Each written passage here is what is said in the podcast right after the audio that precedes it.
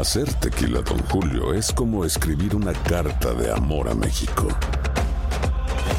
Beber tequila, Don Julio, es como declarar ese amor al mundo entero. Don Julio es el tequila de lujo original, hecho con la misma pasión que recorre las raíces de nuestro país.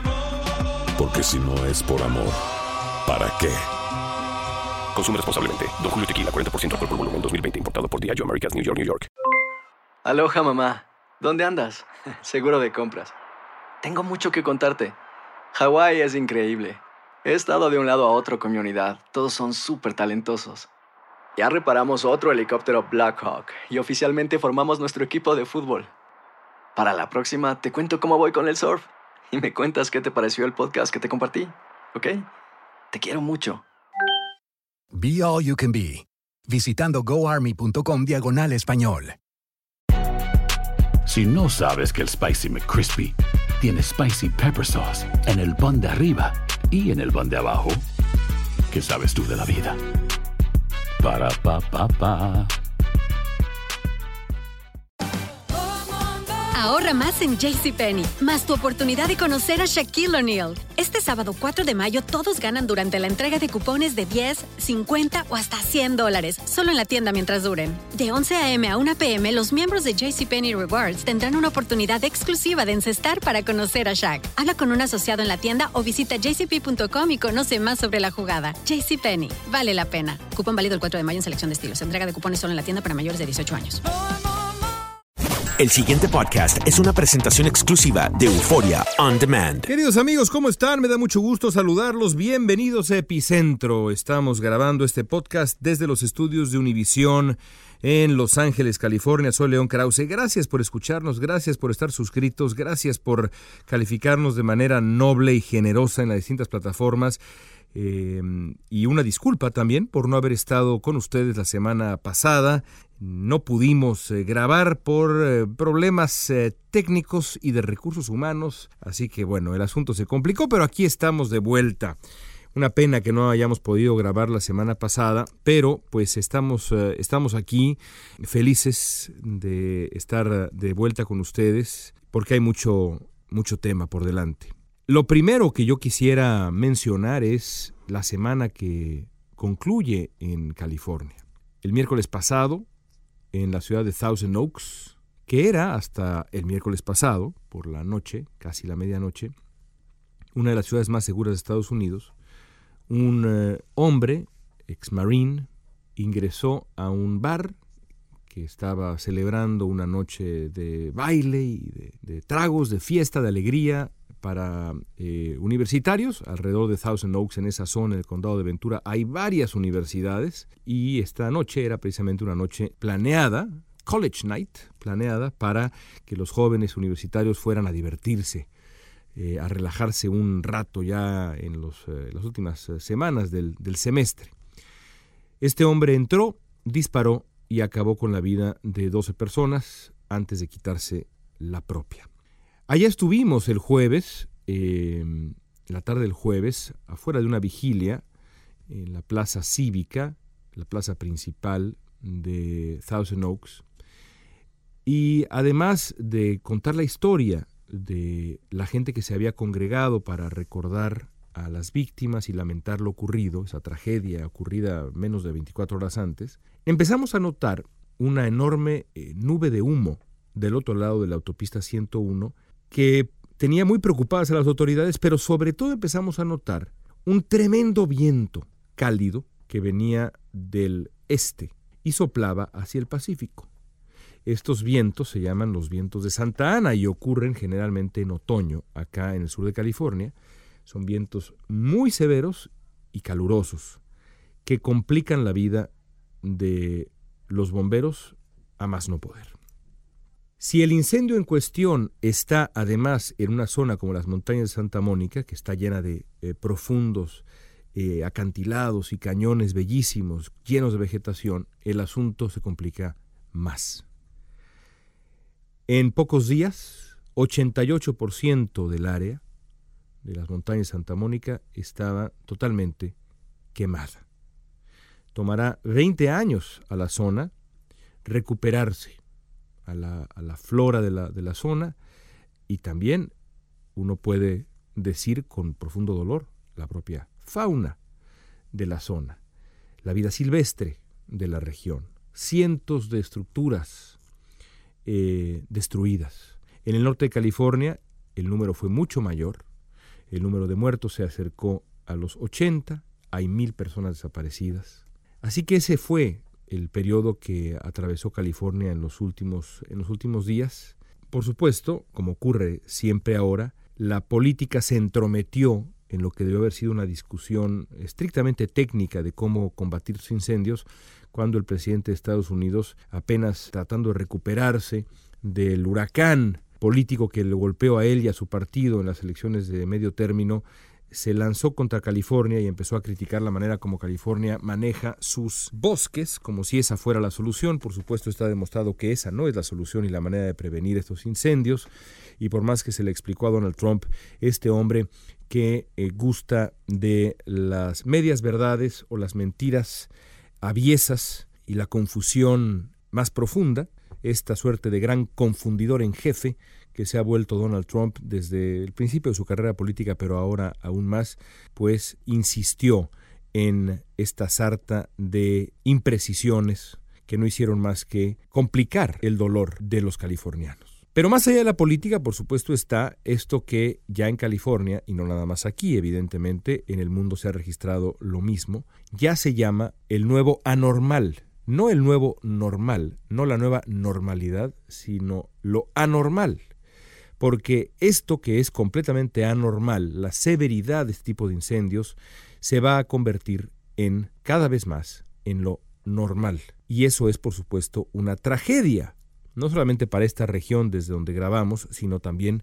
para buena parte del mundo. Porque conforme este cambio climático que estamos viendo, los efectos del cambio climático que estamos viendo, se vuelva todavía más dramático, otros fenómenos van a empezar a desarrollarse con mayor fuerza, entre ellos la migración. ¿Y qué pasa cuando la migración forzada comienza a convertirse en una crisis humanitaria?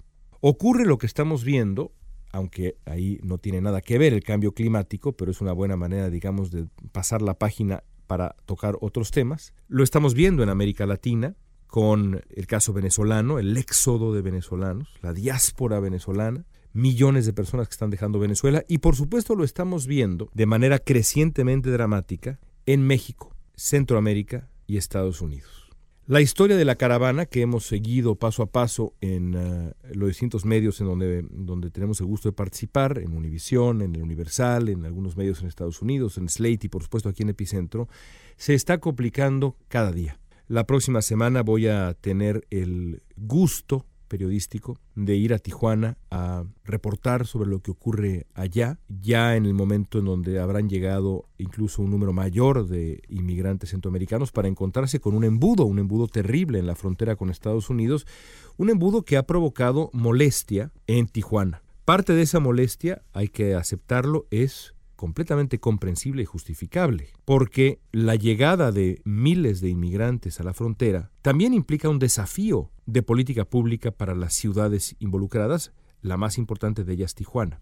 Pero hay otro lado de la reacción que es repugnante, despreciable, asqueroso, y me refiero a la reacción del alcalde, el señor Gastelum de Tijuana, que puso en duda los derechos humanos de los migrantes, los agredió verbalmente de tal manera y a tal grado que se ganó incluso una mención en el Twitter del nativista en jefe Donald Trump.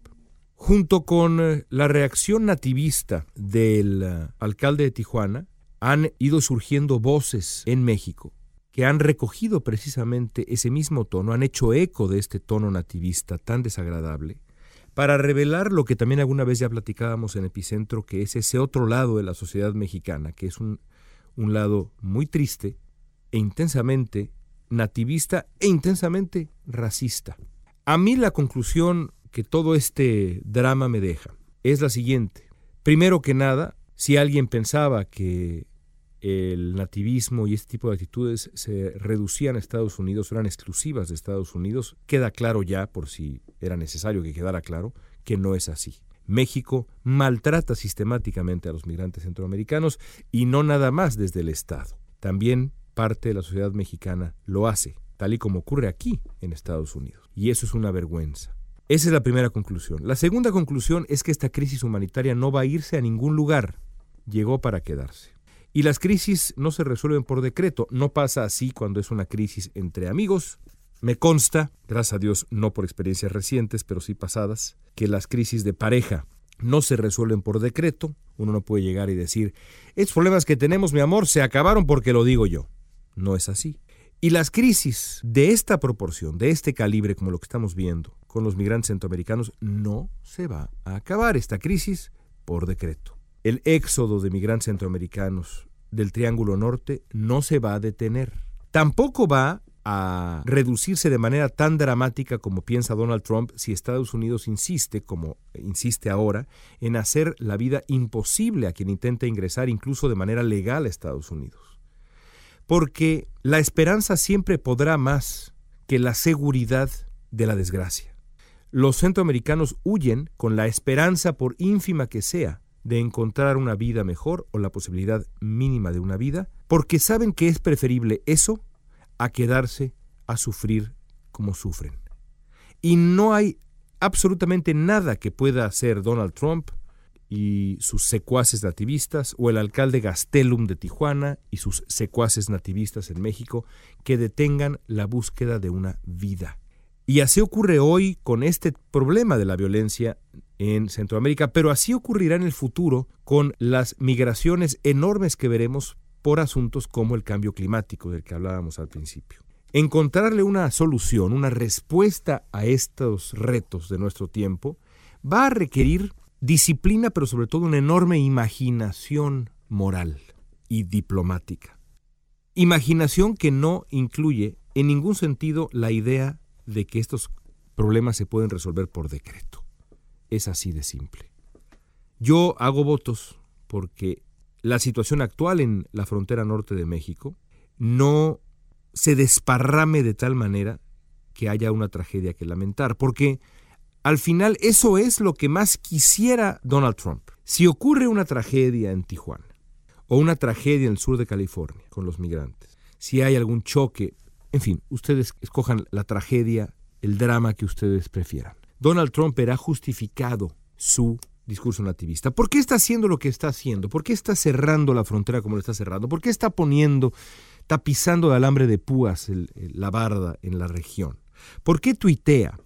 ¿Por qué está creando este embudo completamente innecesario? ¿Por qué? Porque lo que quiere es que ocurra algo. Lo que quiere son imágenes como las que le regaló el gobierno mexicano a Donald Trump hace algunas semanas, para justificar la narrativa de que Estados Unidos está siendo amenazado por una fuerza de bárbaros del sur, cuando la realidad no podría ser más diferente.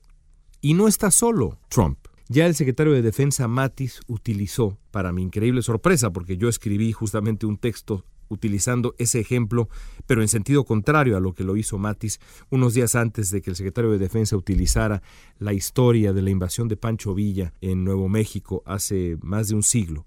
Decía Matis, a manera de explicación, se refería, digamos, a ese momento, con la enorme diferencia de que Pancho Villa en efecto atacó a Estados Unidos, sus fuerzas mataron a, si mal no recuerdo, 18, 17 estadounidenses, acabaron con el poblado de Columbus, Nuevo México, y luego regresaron a México, de ahí que se armara una fuerza la expedición punitiva de Pershing famosa, con miles de hombres para ir a buscar a un hombre que en efecto había invadido Estados Unidos. Comparar a Pancho Villa y a la fuerza eh, revolucionaria, esta pandilla de revolucionarios que lo acompañaron para invadir Estados Unidos, en lo que fue pues la única invasión de este estilo en la historia moderna de Estados Unidos, sin duda alguna, porque hubo, guerras, digamos, en, el siglo XIX y, y, demás, en donde ocurrieron algunas cosas, pero de este estilo, de esta índole, sin duda alguna, Pancho Villa fue el único, junto con sus hombres, que invadió el territorio continental de Estados Unidos. Comparar eso con lo que se acerca muy despacio a la frontera de Estados Unidos en este momento, es un despropósito de calibre histórico. No tiene pies ni cabeza la comparación. Lo que hay que decir es exactamente lo contrario. La única vez antes de esta ocasión en la que el gobierno de Estados Unidos envió miles de hombres a la frontera con México fue después de una auténtica invasión. Habría que brincar 100 años en el tiempo para encontrarnos en este momento y ver la frontera militarizada para esperar a quién? Para esperar a una multitud que en su mayoría es de personas desvalidas que escapan de la pobreza, el dolor y la inseguridad para encontrar una vida, la posibilidad de una vida. Nada tiene que ver una cosa con la otra. Lo único en lo que se parecen ambas circunstancias, ambas situaciones, es en el calibre de la reacción. Hace 102 años, la reacción fue, algunos dirían, exagerada, uno podría decir que es comprensible después de una invasión como la de Villa. Hoy la reacción es una absoluta sobrereacción. Es una exageración absoluta. Pero son los tiempos en los que vivimos. Hagamos votos todos, pues, esperemos todos que no ocurra una tragedia en Tijuana, que impere la mesura, la templanza, la tranquilidad, el buen convivir, la generosidad. Porque si lo que impera es lo contrario a todo lo que acabo de decir, Donald Trump habrá obtenido lo que Donald Trump siempre ha querido, que es una escena, una imagen que justifique su discurso de exclusión. Esperemos que la realidad no se la regale. Y hasta ahí llegamos amigos, gracias por acompañarnos. Ya volveremos a otros temas que hay muchos que tocar.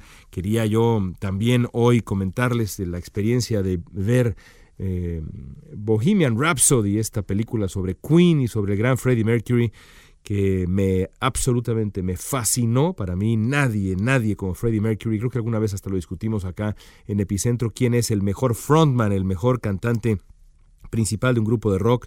Yo siempre he dicho, Freddie Mercury el mejor por mucho y después de ver esta película alegre, biográfica, que sí deja de lado eh, buena parte, digamos, del lado más sórdido de eh, Freddie Mercury, pero después de todo, así era la música de Queen, así sigue siendo un festejo, una fiesta, eh, una celebración de pura alegría, así que me gustó que fuera así también la película. En fin, ya, ya dije alguna cosa, pero quería yo decir mucho más. En fin, a veces nos gana la realidad más pesada y ese fue el caso en esta ocasión. Pero habrá una segunda oportunidad y tercera y cuarta y quinta porque regresaremos la próxima semana.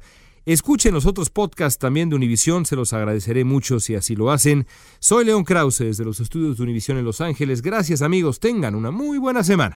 El pasado podcast fue una presentación exclusiva de Euphoria On Demand. Para escuchar otros episodios de este y otros podcasts, visítanos en euphoriaondemand.com. Si no sabes que el Spicy McCrispy tiene Spicy Pepper Sauce en el pan de arriba y en el pan de abajo, ¿qué sabes tú de la vida? Para,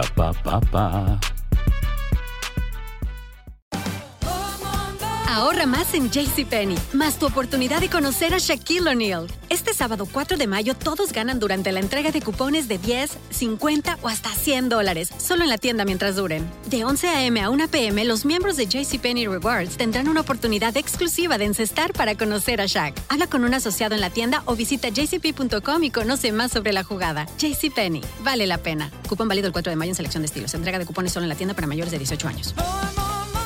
Boost Mobile tiene una gran oferta para que aproveches tu reembolso de impuestos al máximo y te mantengas conectado. Al cambiarte a Boost, recibe un 50% de descuento en tu primer mes de datos ilimitados. O, con un plan ilimitado de 40 dólares, llévate un Samsung Galaxy A15 5G por $39.99. Obtén los mejores teléfonos en las redes 5G más grandes del país. Con Boost Mobile, cambiarse es fácil. Solo visita boostmobile.com. Boost Mobile, sin miedo al éxito. Para clientes nuevos y solamente en línea, requiere AroPay. 50% de descuento en el primer mes requiere un plan de 25 dólares al mes. Aplican otras restricciones. Visita para detalles.